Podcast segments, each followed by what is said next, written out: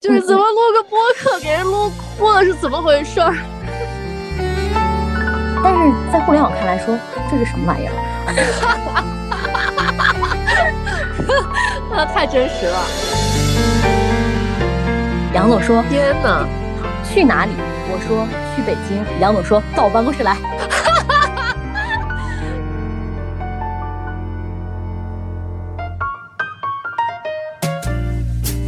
迎来到机长之家，这是两个女生相隔千里在虚拟出租屋里的夜谈。我们会把彼此的困惑、鼓励、迷茫和失落都分享出来，同时呢，也会尝试着给对方解答。我们曾经呢是同事，也是室友，现在呢是相隔千里的异地好友。我们想通过播客的形式重现以前的聊天儿，也想邀请更多不能常常见面的女性朋友一起隔空出现在这个女性聊天室当中。希望我们能像你身边的好朋友一样，一起来聊一聊人生不同阶段的心事。我是萌萌，我在互联网做品牌运营，目前坐标在北京。我是爱静，是电台主持人，坐标呢是在兰州。因为上一期呢，我们就聊到很多关于电台主持人这个职业身份的秘密，还有我们的一些思考。那既然是前同事嘛，那我们现在又或多或少的，大家都经历了一些职业的转换。尤其是萌萌啊，她的职场路径是发生了翻天覆地的变化的，而且生活的城市呢也是从兰州到了北京。最关键的是，她是在婚后，呃，只身一人前往北京的。我觉得这个就非常的劲大了。如果说以往的话，我们的想法都是说，哎呀，年轻嘛，然后出去闯一闯，一个人的话找找自己的世界。但其实他已经是在刚刚结婚不久之后，对吧？刚结婚半年，对，当时是接近三十岁吗？嗯，二十六到三十岁，对，二十八岁，八岁，嗯，那个时候大家都开始趋于想要稳定了。而且我在上一期节目里面也说了，萌萌其实在就是前单位算是很有存在感的一个主持人。他可以在目前的岗位上游刃有余，而且其实他也可以去根据这个职业去发展很多的一些可能。他为什么这么胆大包天的，然后要彻头彻尾的去改变一下？为什么要有职场的这个变化？我觉得这个决心啊，我现在想一想，其实还是想听你说一说答案。我想问你啊，就是我当时打算要离职这件事儿，你第一次听到是什么感受呢？而且那个时候，我记得我跟你说的原话。就是你可以去上一个社会大学，然后我当时跟萌萌说的原话就是，你不要把它当成你要去北漂，因为大家一定对于北漂就有那种功成名就的这种盼望。我说你就相当于是你去上了一个社会性的大学，然后呢，感受一下外面的世界。上个学之后，如果实在不行再回来，不要觉得丢人。对你当时应该是。已经拿到 offer 之后才跟我说的，对吧？还是说你好像还没有拿到 offer？我已经记不清了。那刚好呢，爱静的发问，我就把这一路的心路历程，还有整个的变化来跟大家说一说。我印象中，我之前跟你讲过一次，就是我还没有接到 offer，我心里面有这个想法的时候，我跟你讲过一次，我说，嗯，我想换一个城市去生活。当时我们还觉得这可能是未来的一种期盼，或者是怎样，总觉得这件事儿好像不太可能实现。后来呢，是我正儿八经拿到 offer 了之后，我很认真的来跟你说，我说我可能要走了，我拿到的 offer 是什么样，然后它具体的内容是什么，你觉得我要不要做出这样的改变？你当时非常支持我，这是拿到 offer 之后。所以其实我在谋划离职这件事儿已经有差不多两年多的时间了，但是在这两年中，我几乎没有跟别人说过，因为第一是我内心也不太确定，说我到底要不要做这个决定；第二呢，就是我也很担心，像你刚才说的，你们单位有很多的同事喜欢说，哎呀，我就不干了，我不想成为那样的人，就是我一旦说了这句话，我就一定要走，我不可能以此来要挟单位。但是我想知道的就是。你说你有长达两年的时间都在谋划想要去离职或者是换行业，为啥呀？嗯，对我在两年前，当时我们还住在机长之家的时候，其实我就已经在谋划着换城市这件事儿了。当然没有换行业，为什么要换城市呢？就是我觉得我一直生活在一个我不喜欢的城市，这件事儿让我很苦恼。嗯，气候我也不喜欢，吃饭我也不喜欢，然后玩儿啊，包括身边的环境我都不喜欢。我从小就觉得我应该生活在我喜欢的城市里，所以我是想换个城市。但是当时呢，还是觉得我应该还继续在做一个电台主持人啊，所以当时找了很多呃我们兄弟单位的省级的电台媒体。后来一个思想上最大的变化就是我发现这个大的行业出现了急剧下滑的趋势。嗯，这个我们在之前的节目当中也跟大家讲过了啊，就是整个这个媒体行业都出现了特别明显的这种断崖式的下滑的这种现象。就是你知道，我们的营收都是靠广告啊，或者说这些推广和宣传，但后来互联网进来了之后，尤其是像一些视频媒体，对我们的冲击是非常大的。我第一个感受就是我的工资发生了变化。因为别人都是逐年上涨的，而我们的薪水呢是逐年下降的，这是我感觉到的第一个危机。你当时的那个工资下降到影响你的生活了吗？没有。但是这件事很可怕的是在于，它每年都在降。其实说实话，我在临走之前，我的工资都算是整个我们台里不算低的，我应该算是前一二档的工资。但我依然感觉到这是一种特别强烈、窒息的那一种危机感。第二呢，我觉得我遇到了我自己职场的瓶颈。你做节目做到六七年、五六年的时候，你已经不知道你该怎么做了。就是你玩来玩去也是那些玩法，说来说去好像还是那些内容。包括我们当时是和听众在互动嘛，那种形式好像也难以突破。虽然我真的是一个每年都在变化我节目的一个人，就是我特别喜欢在节目当中玩一些花样，但我依然能够感受到好像我没有办法再前行了。这件事让我觉得特别的痛苦。但其实你当时的那个情况之下，你的节目包括你的受众给你的反馈一直都是正反馈。嗯，大家给我的反应都是很好的，包括我的搭档。但是我自己觉得不够好，我还想要更好，但是我不知道该怎么办。就是你当时的脑子当中有没有一个人的样子，或者是一个职业的那种形象，是觉得说我要做成那样子，我觉得我才够了。你这个问题问的特别好，我跟你讲，因为如果当时我在做主持人的时候，我就想我要成为一个电视主持人或者晚会主持人，那是我最想干的。就如果干晚会主持人的话，我可能干二十年、三十年我都不会辞职啊。但是我又觉得我又没有办法成为那样的人，所以这这条路就被 pass 了。第二呢，就是嗯，电台主持人能让我去对标的，真的几乎没有谁了。我觉得好像做到头也就是那个样子，嗯。第三个就是我另外一个职场发展嘛，我想看能不能去当一个企业家呀，或者当一个女创业者呀，就是很干练的那种形象出现在我脑海里。前两条路不是都给否了吗？那就只能试一试第三条，这也是我想转行的第三个方向。这也是当时要离职的一个特别重要的导火索。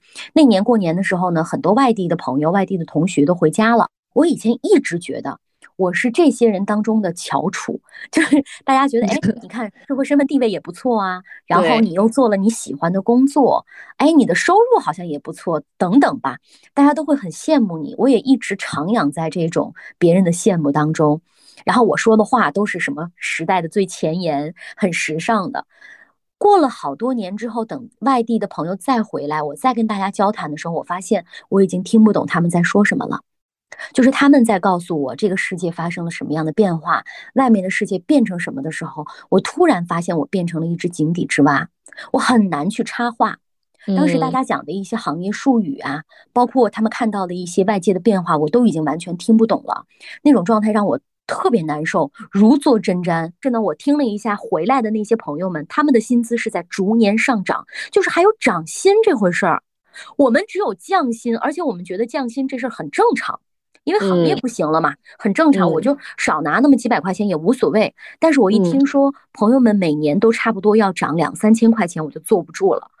我觉得不对，嗯，我内心深处其实有一个，我觉得原生家庭环境给我带来的一个很大的执拗，只有离开甘肃啊，大家才觉得你成功了。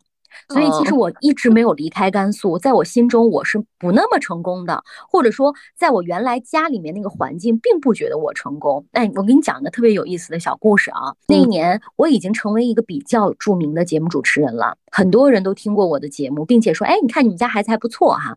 我姨呢就把我领在我们家的院子里面转了一圈，其中啊就有很多这种老街坊们就说，哎，你看萌萌回来啦。我姨说啊，回来了，说现在在哪儿呢？我姨说在兰州呢。他们就哦，就很 是，就是就是哦一下，你知道吧？虽然大家也知道我在兰州做主持人，后来呢，我姨说，哎呀，还是我们家双好，就是我妹妹说，我们家双啊，现在在上海呢。然后那些街坊邻居们就说，哦，上海呀，就马上那个表情就不一样了。这件事儿是非常非常非常刺痛我的。就是我觉得我怎么混了这么长时间啊，我 我怎么还在甘肃呢？会有这么一个执念，所以让我就内心深处一直想离开这个城市和离开这个地方。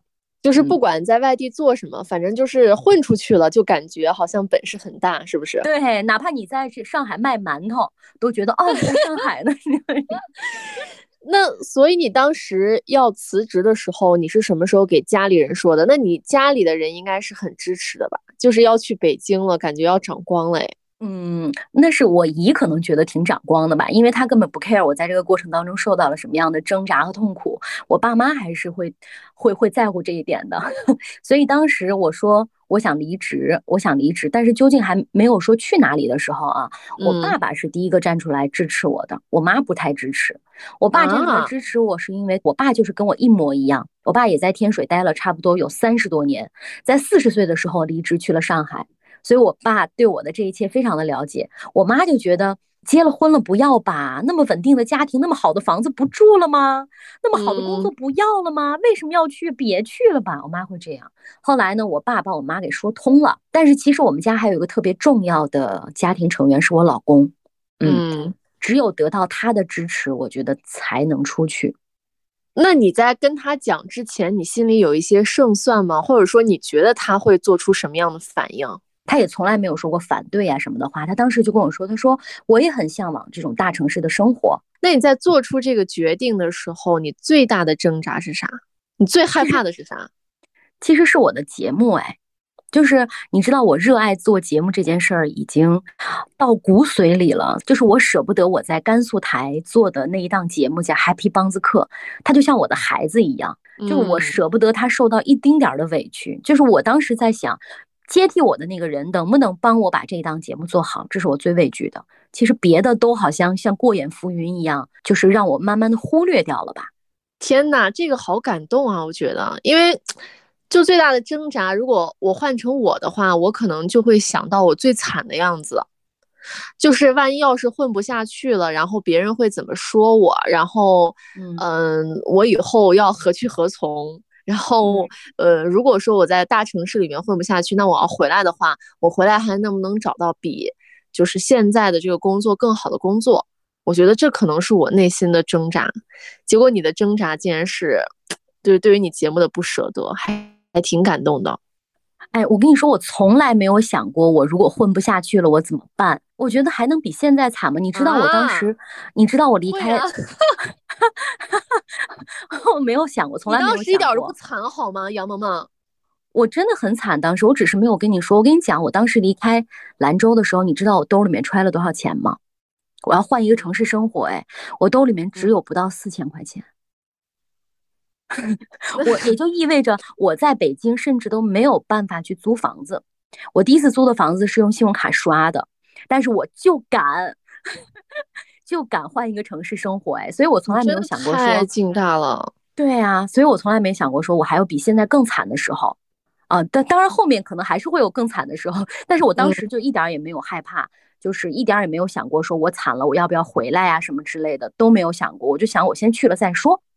啊，但是后面的我觉得很多的过程都比都比我当时离开的那个过程要惨很多，但是也好像也没有细想，也没有回想。就我这个人呢，是从来不把痛苦要放在桌面上跟别人分享，或者说跟自己分享的。我就害怕那一瞬间会把我击溃，所以很多特别痛苦的瞬间，我就咬住了不说，我不说。发现了。对，我不说，我也不跟你说。你看，我们俩关系这么好，其实我很多痛苦的时刻，我从来不说。我我不是不信任你，而是我担心我说出来，我自己就会崩溃，所以我就咬紧牙，等到这件事过了，我可以拿出来说了，那就说明这件事已经真的过了。对，因为杨梦梦在日常的人设当中就是一个搞笑女嘛。那个时候还没有“搞笑女”这个词，但是她就是我们单位的一个活宝，因为大家都觉得说她特别搞笑，所以这样的人其实真的是不太容易去袒露自己的一些脆弱和无助的。然后他也很难去跟别人表达他的很多很正经的情绪，因为他一正经起来呢，别人反而会觉得说不太适应，就你到底是真的还是假的。但是辞职的这个过程，就是像你刚才说的，你从过年的时候受了这个刺激，然后开始去寻找一些岗位，一直到正式辞职的时候是几月份？四月份。嗯，那么在这个过程当中，就是是哪几个节点呢？差不多过完年，在二月底三月初的时候，我接到了三个 offer，一个呢是深圳，但是也是广播电台，还有一个呢是南京，是江苏省广播电台，都是同样做主持人的职位啊，都是传统媒体嘛，几乎可能去了之后也没有什么和现在台里面没有什么太大的变化。还有一个呢，就是我在北京接到的这个 offer，第一是在互联网，第二呢给我的薪资，我当时听了觉得哇好多啊，嗯，第三呢就是。北京嘛，然后又是互联网，又是做车企，感觉好像自己能 hold 住，又给了我一个管理岗，我觉得我应该要好好锻炼一下了。所以综上呢，我就选择了去北京。我当时去北京面试的时候呢，应该是在。四月份的一个周五，还专门请了一天假，偷偷的到北京来面试。面试的过程非常顺利，呃，我自己心里面应该也有数了，说 OK，我这一次应该没有什么太大的问题了。我从海淀打了一辆车到天安门广场上，当时四月份的时候，柳絮纷飞啊，就是满天像下了大雪一样。我看着天安门广场那开阔的那一切，我就开始大哭。我就说，嗯，我说我没有忘记我心中的梦想，我终于来北京了。周二的时候呢，我就接到了正式的邀请，然后跟我谈了新 HR 跟我谈了新，跟我谈了职位，跟我谈了说未来我要做的一些工作。周三我想了一天这个事儿，我谁都没说，我想了一天我要不要走。周三晚上我给你打了一个电话，我当时说我说我已经拿到 offer 了，什么样？我跟你都说了。说完了之后，周四。嗯，我说我要下定决心要去跟领导提离职。我周四的时候就手写了一封辞职信。周四的下午，我记得当时我给杨总发信息，我说杨总，呃，您在不在办公室？杨总说我不在，有事儿你说。我说我要走了，杨总。杨总说天哪，去哪里？我说去北京。杨总说到我办公室来。据说杨总当时是开总台的一个大会，然后因为我这几条信息，高血压直接冲上脑，回到办公室就开始正襟危坐的看着我。杨总说：“我觉得你要好好考虑一下。”非常强势的把我赶走了。周五的时候，其实我当时也在考虑说到底要不要走，因为当时领导不可能说啊，因为你要提个离职，我就给你涨薪啊什么，这也不是我所期望的嘛。而且我觉得杨总也不可能做出这件事儿，要不然大家都去威胁他了。我现在在这里给大家解释一下，杨总就是我们整个电台频率的总监。对，杨总就是当时我们的一把手，管我们的生杀大权的，然后也是我们非常敬重的一位老领导。我记得我在辞职信里面写说，杨总，我非常感谢您的栽培，但是我是一个侠，侠女的侠，我是一个侠。我行走在这个风沙大漠中，找到了一个驿站，停留多年，和大家切磋武艺，感谢大家的帮助。但是等风沙一过，我该继续前行，还是要继续前行的。我说我不能在荒漠当中停留的时间太久。当时杨总说：“嗯，你是一个文人。” 周五的时候，我就去杨总办公室了。杨总说。嗯，希望你一切都好。希望你就是去了之后呢，好好保重自己。当他说这句话的时候，我整个人就不行了。我当时站在杨总的办公室，我给杨总鞠了一躬，然后我就开始嚎啕大哭，然后杨总也开始泪眼婆娑。我们两个就相顾看了看，杨总拍了拍我的肩膀，杨总说：“呃，希望你一切都好。”然后我们俩就抹着眼泪就离开了，就大概是这么一个过程。等到我已经哭了，我已经快要 不行了。然后你知道，我关键更感人的在这儿，就是我周五晚上回家的时候，准备下个礼拜就要走。你看我的离职过程就是非常非常的快，准备下个礼拜把节目移交完了之后，我就要走的时候，杨总给我发了一条微信。这是我非常非常感动的地方。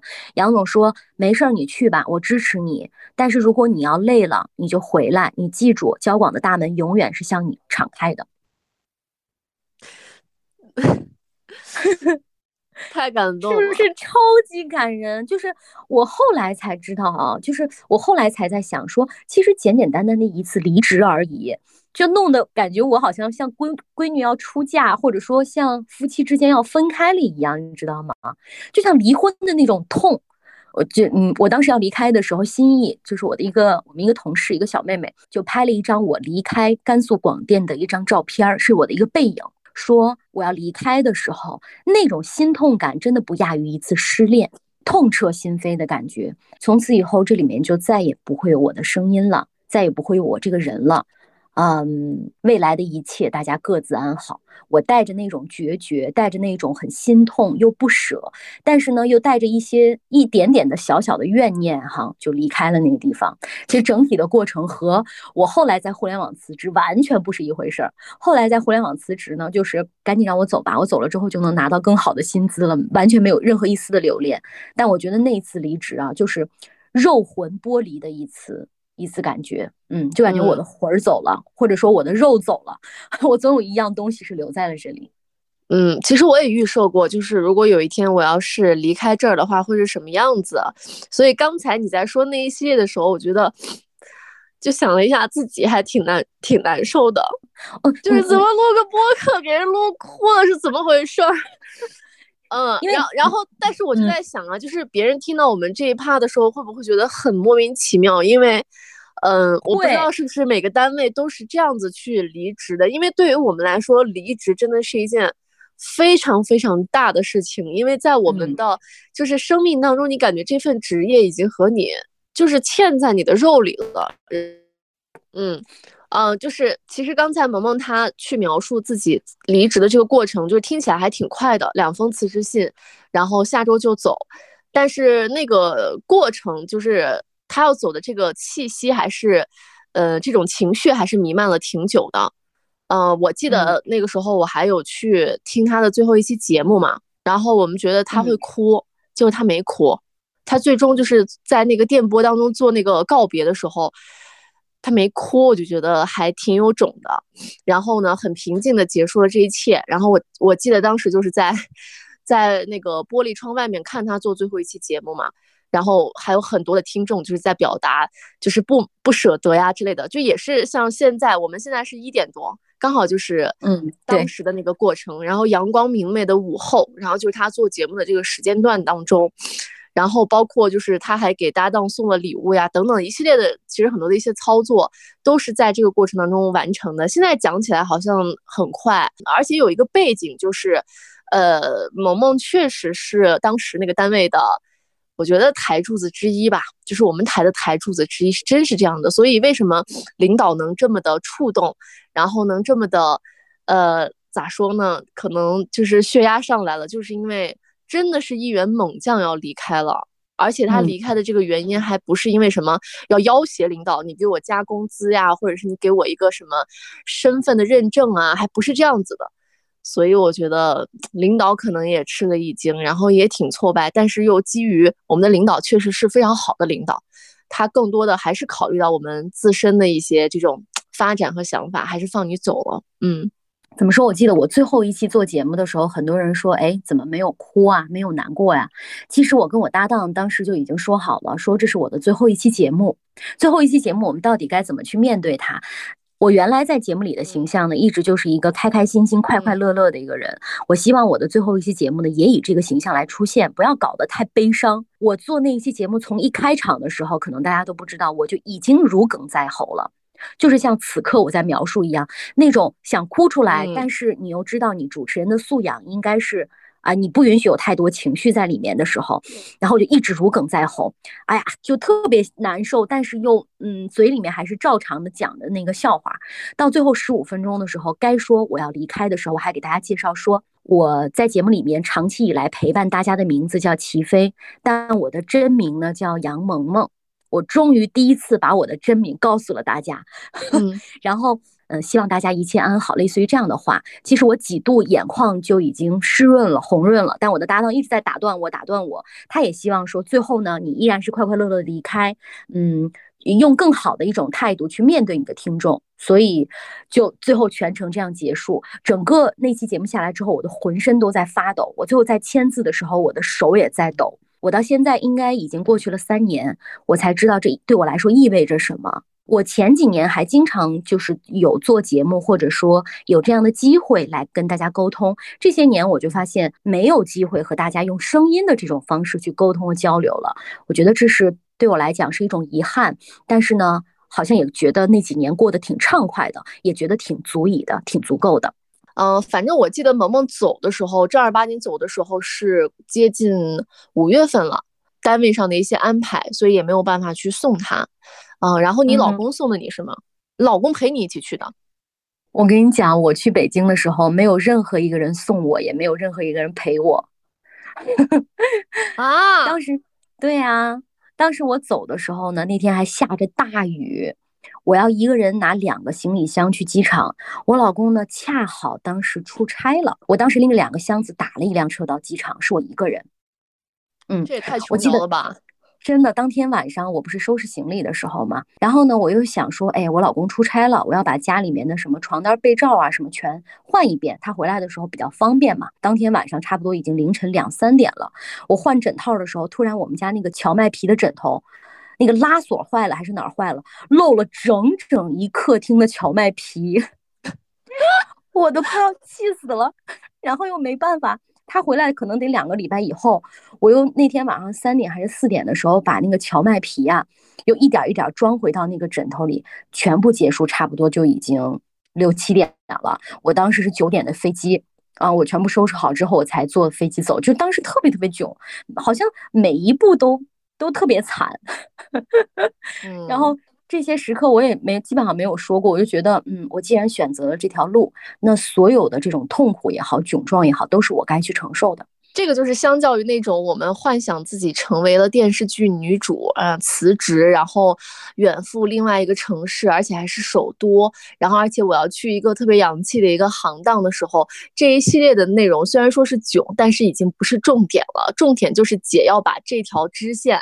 然后给给他走下去，我马上要去北京，然后呢要去发那个北京 北京定位的朋友圈了，啊，就 就是这场戏得演下去，这也是这也是我为啥当时特别支持萌萌的一个点，就是呃我自己也想过我要去其他的城市生活，但是呢，我可能在上学的时候就已经体验过了，无论是实习啊，还是在外地上学呀，就我已经有过那个经历了。所以，如果说对于一个没有拥有过的人来说的话，我非常能够理解他想去，就是过这样的生活，哪怕是最后可能栽了跟头，然后没有那么好，我觉得都是值得的。这个比起后悔来说的感觉是要好很多的。但是转行互联网之后，一定会遇到一些困难。可能在前期的时候，我听起来就是你在描述的时候，你投这个简历啊什么的，还是挺容易的感觉。但事实上，我觉得应该没有那么容易吧。或者说非常难哎，对呀，非常难。就首先转行真的是一件特别难的事儿，所以我在这儿啊，我特别想奉劝大家，如果要转行的话，真的要想好，因为转行是一件非常非常之痛苦的事儿，就是你一定得熬过来，否则的话，嗯，就真的会折在原来的那条路上，或者说折在新走的这条路上。嗯，转行你要看转到哪一行。比如说，其实大家仿佛觉得啊，媒体、新媒体和旧媒体好像差不多，但其实我告诉你们，差很远。然后，互联网和媒体的行业也完全是就是隔行如隔山的感觉。所以，嗯，我的第一份工作虽然是在互联网啊，但是和媒体基本哈还有一点关系，所以我以前的那个工作经验还是可以 cover 的。但是等到第二份，我现在的在阿里的这份工作，就完全和之前不是一回事儿了。所有的一切需要我重新开始学，甚至包括比如说 Excel 这么简单一个办公工具，我都得从头开始学。所以，除了大家可能看到表面上还不错之外，所有的东西都需要你背地里花功夫。我很多东西都是下了班之后自己自学的，啊，然后再凭着察言观色，看看同事们是怎么弄的，悄悄的看一下，哦，大概是这么回事，再开始弄。因为你到了这种节奏比较快的大型的互联网，是没有人教你的，你一切都得靠自己。从一个三线城市到了一个一线城市，然后从这个传统的媒体，然后变成了互联网电台的一个。呃这个主持人或者说一个内容监制，呃，我当时的一个想象也就是到这儿了啊，因因为因为对于我们来说，其实我们的工作内容真的要去写写简历的话，真的要去写简历的话，跨行业真的是没有任何用处的。你说你做了什么节目，然后，嗯，那就像萌萌当时跟我讲的，就是你做的这个节目，也就是三百六十五天，你都做的是这个节目，你并没有说有什么数据的沉淀。你比如说，你因为这个节目，然后拉来了多少钱，可能这都是一个具体的一个结果。但是我们做的节目就是日复一日的重复的一些工作，没有什么，就是在简历上不会有什么沉淀出来的价值。所以我就是，呃，想到。你的这一系列的这种发展和变化，嗯，就是很多人可能是会想不到的，包括自己可能也没有想到的。但是，人生可能就是在这个过程当中，哎，你就不断不断的去探索。当你迈出一步之后，哎，第三步就会莫名其妙的出现在你的这个眼前。到了北京之后，并没有自己想象中的一切都豁然开朗，或者说一切都好了起来，反而是更加迷茫。因为我到的那个公司呢，它并不是一个大的公司嘛，所以它的整体的体系啊、它的架构啊，都不是特别的完整。就是相较于正经的这种互联网公司来讲，另外呢，就是我当时因为是所谓的空降的。啊，一个 leader 嘛，大家知道，空降如果要是这个公司没有帮助你辅助好做一些 landing 的话，那你是很难去服众的。尤其是我手底下那几个下属，都是六零年代、七零年代的一些老的那种老字号的主持人，根本不服管，每天给我出各种各样的难题，我就非常非常的痛苦。那个过程就，嗯，就觉得我这一步到底有没有选对？我我跑来干嘛来了？而且我那会儿要上早新闻的节目，差不多是四点起床，呃，就是生物钟是乱的嘛。我就到了北京之后，我长胖了差不多有十几斤，整个人状态也不好，每天迷迷瞪瞪、昏昏沉沉的。我就一直在质疑自己，这样对不对？我为什么要跑到北京来？我为什么要做这份工作？我为什么要让这帮人对我这样？啊，有这么一个很长时间的过程，差不多三个月左右吧。当然，我我因为我当时住的那个地方在西北旺嘛，西北旺大家都知道，在后厂村这一带，就是所有大型的互联网都在这附近，这个程序员住的地方。我后来才知道，哦，原来还有一个东西叫大厂，大厂就是大型的，呃，世界前五百强或者说世界前十强的这样的企业，这样的企业，呃，才叫做大厂。哦，呃，原来他们的薪资这么高，哦，原来他们这么工作的，甚至从他们嘴里面说出来的话和他们的逻辑思维都特别的不一样。我说。那我也想进这样的公司，我也想成为这样的人。我记得那个时候你第一次跟我说什么大厂呀，包括什么内推啊，是因为你的室友。对，对我当时室友在快手，他跟我说，他说有像阿里呀、像字节呀、像快手啊这样的公司，你都可以去试一试。我心想可以呀，那我就去试试呀。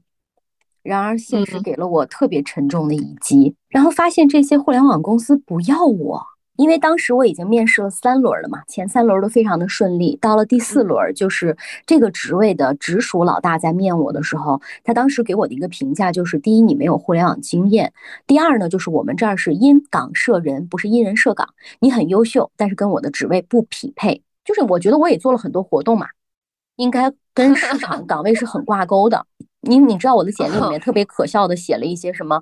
我还举办过。广场舞大赛呀，然后嗯，类似于什么摄影比赛呀，嗯，因为因为你想那个广场舞大赛对我来讲是一个非常大的活动了，好几千人参与呢，真的很大。但是在互联网看来说，这是什么玩意儿？那太真实了。对呀，然后他才让我意识到说，因岗设人。啊，这是什么意思？就是我缺这个岗位，我去找到匹配我这个岗位的人啊，哪怕这个人呃不是很优秀或不无无所谓，你只需要能匹配到我这个岗里面，把这个工作干好就可以了。至于你这个人优不优秀呢，其实和我这个岗位没有什么太大的关系。我当时自责了很久，就是我觉得我在甘肃也也也还可以吧，怎么到了这没人要呢？被互联网拒了之后，我就开始系统的研究，说他们要招什么样的人，他们需要哪些人来进入到他们这个行业里，我就开始仔细的研究这件事儿。后来我发现我的短板还挺多的，我没有一些项目内容，我也没有一些全国的一些项目，所以呢，我就开始找一些，比如说小的公司，看能不能带我做这些项目，丰富在我自己的简历里嘛，都在找一一些这样的机会。然后当时其实我也并不知道说做了这些工作之后大厂会不会要我，其实还是这个道理，你并不知道前方怎么样，你只能努力做好你手头的事儿。刚好也是有一个机会，应该是在二零二零年三月份的时候，我当时投了阿里，阿里呢过了一两个礼拜，前两面就过得非常的顺利，到了第三面的时候呢，就开始问我一些全国的经历，我就心想，看要不是我这半年的累积，我估计我可能又要砸，我就说了我全国做的一些项目，他们好像相对来说还挺满意的。到了第四面的时候呢，就又过了三个月的时间，因为当时可能因为没有办法的一些原因哈，所以呢，就整个这个招聘流程就停下来了。我这么长时间？对，所以我我面阿里最后面了差不多有六个月的时间呢，就是从投简历一直到正式录取。有差不多六个月的时间，最后面了七轮才拿下。自从进了阿里之后，呃，各方面都还不错，也接受到了系统的这种职场的培训，然后也接受到了这种逻辑思维的一些强化，以及你在工作岗位当中增强的各种各样的能力。所以我觉得我现在整体的状态还是不错的。嗯，能感受到，就是状态是在，呃，慢慢慢慢的去变好的。你在进阿里之前，你对于互联网大厂意味着什么有清晰的认知吗？没有哎，就觉得好像嗯，薪资还不错，福利还不错，仅此而已，也并不知道说我进了阿里，或者说呃，我进入到了这样的这种企业之后，对于我来讲是一个什么样的提高。啊，并不觉得人人际关系非常的简单，就跟我们以前电台的环境完全是天壤之别。大家只需要把自己手头的工作做好就行了，你不需要考虑人际上的一些东西。你想要证明自己，那就做出点事儿来吧。嗯，大家都是在同一条起跑线上去证明自己的。现在相当于是你进入到互联网的第三年，有没有感受到有新的职场瓶颈？有。也会有，我觉得现在的这种职场的快节奏会把你的瓶颈期缩得越来越短。原来可能你七年才会遇到瓶颈，现在你两年就能遇到瓶颈了。但是还有一个问题是，我们原来在这种传统媒体遇到瓶颈是，你不知道你向上该怎么走，你下一步的职场规划是什么没有。但是在互联网有一个好处是，它会非常明确的告诉你你下一步该干什么。对我自己的这个职场瓶颈的内容，指的是说。嗯，我现在的手头的工作，看能不能再有一些突破，再有一些创新。如果有的话，那就没有瓶颈；如果没有的话，我可能会卡在这里。但是呢，这个瓶颈是没有人告诉你下一步该怎么往前走的，因为大家的产品都是很新的。你你需要用这种头部的思维和对行业的洞察，再去往前去探索的。呃，那我好奇的就是，比如说像你的年龄，然后呢，你现在处于的一个婚恋的阶段，嗯，就是你还好一点，可能是已婚的一个阶段。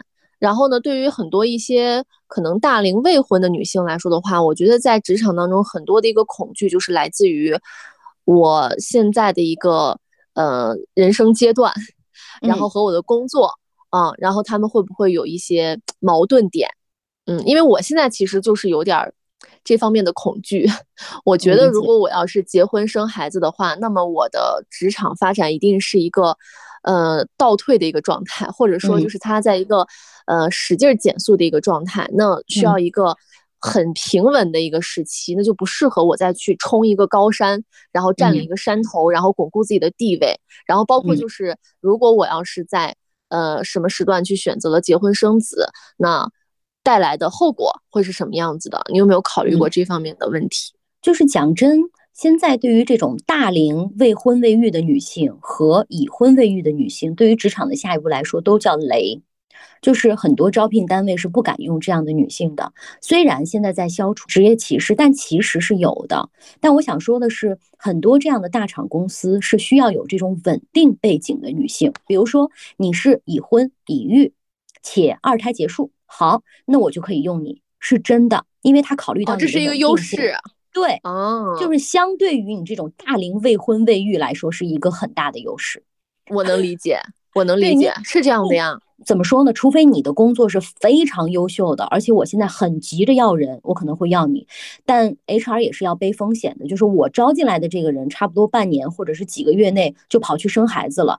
虽然现在公司表面上不会怎么样，但是背地里还是会觉得有一些问题的，因为你影响了我的生产力嘛。公司最终的目的是为了高效解决这一切，你影响了我的高效，那还是有问题。但是我也看了一下我们现在的这个职场环境啊，包括我的大领导啊，包括我的那些 HRG 啊。HR 之类的，他们都是有孩子，然后有稳定的家庭。嗯，而且我觉得他们现在在职场当中更加的如鱼得水和更加的有同理心，所以我以前也跟你的想法一模一样，我就觉得生了孩子之后我会会不会没有竞争力了？但我现在嗯，好像这个这个想法在慢慢的被减淡，说我觉得好像就是有了孩子之后，反而你的职场路会比较稳定，会比较顺遂。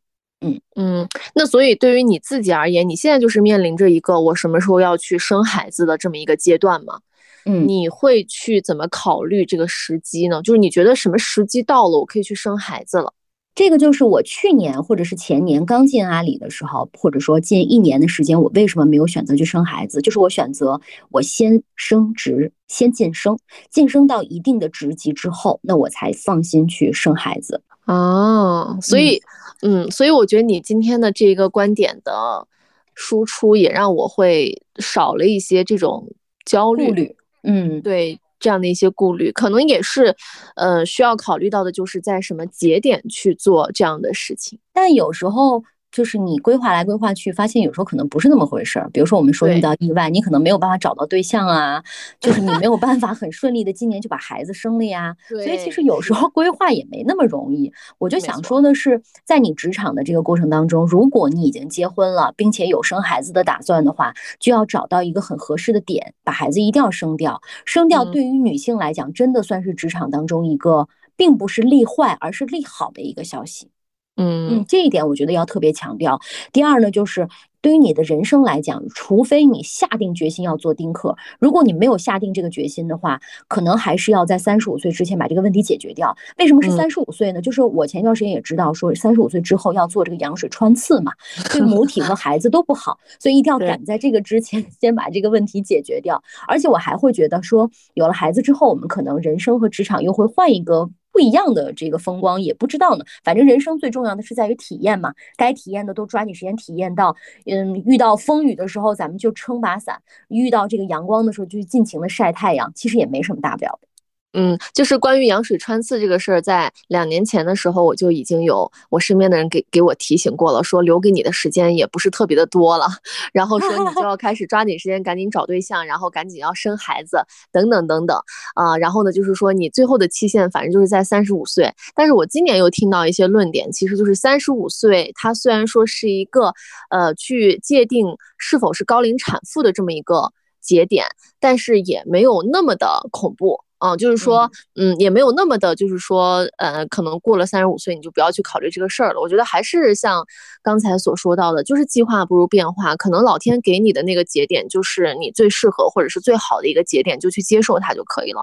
然后今天我们节目的最后呢，呃，其实是很想让萌萌非常客观或者是非常理性的，给一些确实想要去转行或者是跳槽的一个传统媒体人。或者是在一些三线城市想要去往一二线城市发展的人，嗯，包括像这次疫情，其实很多人都想说，我想逃离这个地方，啊，我觉得这个地方无论是创业环境还是职场环境、经济发展，然后都是没有达到他们的一个预期，让他们觉得说比较心寒的。对于这两类人，就是你有什么给他们一些真心的建议呢？嗯，如果是传统媒体人想要换行业的话，我就想问你一个问题：能不能把脸皮撕掉？能不能把自己所有的自尊都放在最低？如果可以的话，我觉得你的转行首先成功了一半儿。第二点就是你能不能放下那些所谓的鲜花和掌声和电台、电视台主持人给你加的那一层光环。如果你能放掉的话，那你的另外一半转行也可以了，你就可以顺利转行了。如果不能的话，或者说有一点点小的纠结，我觉得都不可以，就是那我维持现状吧。那我咋知道我能不能放弃这些鲜花掌声呢？那你肯定也是经历了漫长的这样的，就是卸下光环的痛苦。那有一些人觉得我还要做一些突破，那我还想要换一个身份，换一个名字，可以继续生活的话，那我觉得可以去试一试。然后呢，如果说是想要去，就是像你一样，你也算是裸辞了，你又没有存款，然后呢，呃，就是 对于你去的远方的这个城市，当时北京是有朋友，但是也没有到达那种就是你有退路。你再怎么混得差，然后你去找这个人，投靠这个人，投奔这个人，你都没有。那对于这样一些人，你有没有一些就是要跟他们有一些建建议，或者说一些提前打针的？我首先我觉得还是要鼓励大家多尝试，因为你根本不知道你的职业边界在哪里。就是如果你只做这一份工作的话，你根本不知道你是谁和你你你能做什么，你真的不知道。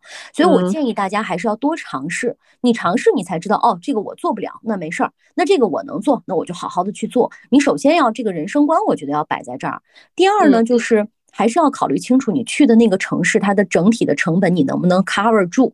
也就是说，你一个月的薪资和薪水能不能负担得起你在这个城市的生活？如果可以，哪怕你没有存款，我觉得也是 OK 的，因为是慢慢累积嘛。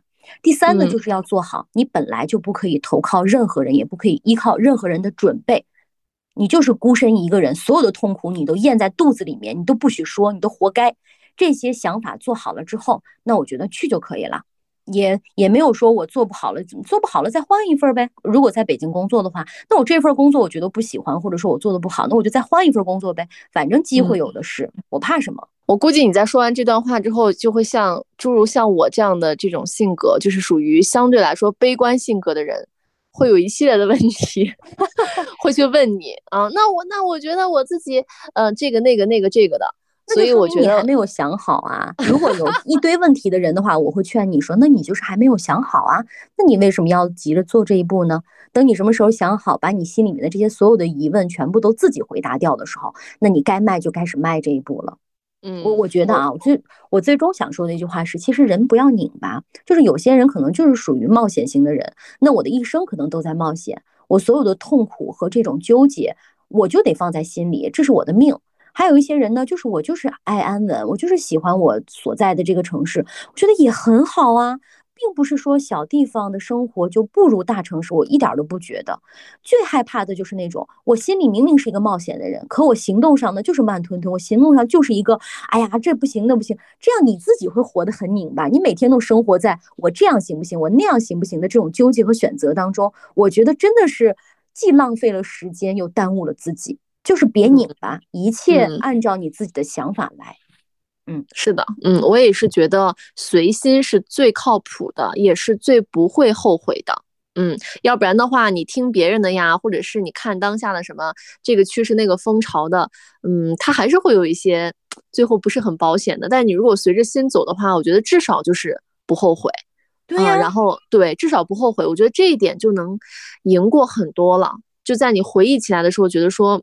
我当时至少做了啊，而且我我是觉得啊，无论你一件事情做了成功也好，失败也罢，它都是有它的这个意义的。哪怕失败了，你也有很多的一些经验，是可以让你下一次的弹跳跳得更高的。嗯，OK，那我觉得我们今天的时长也都差不多了。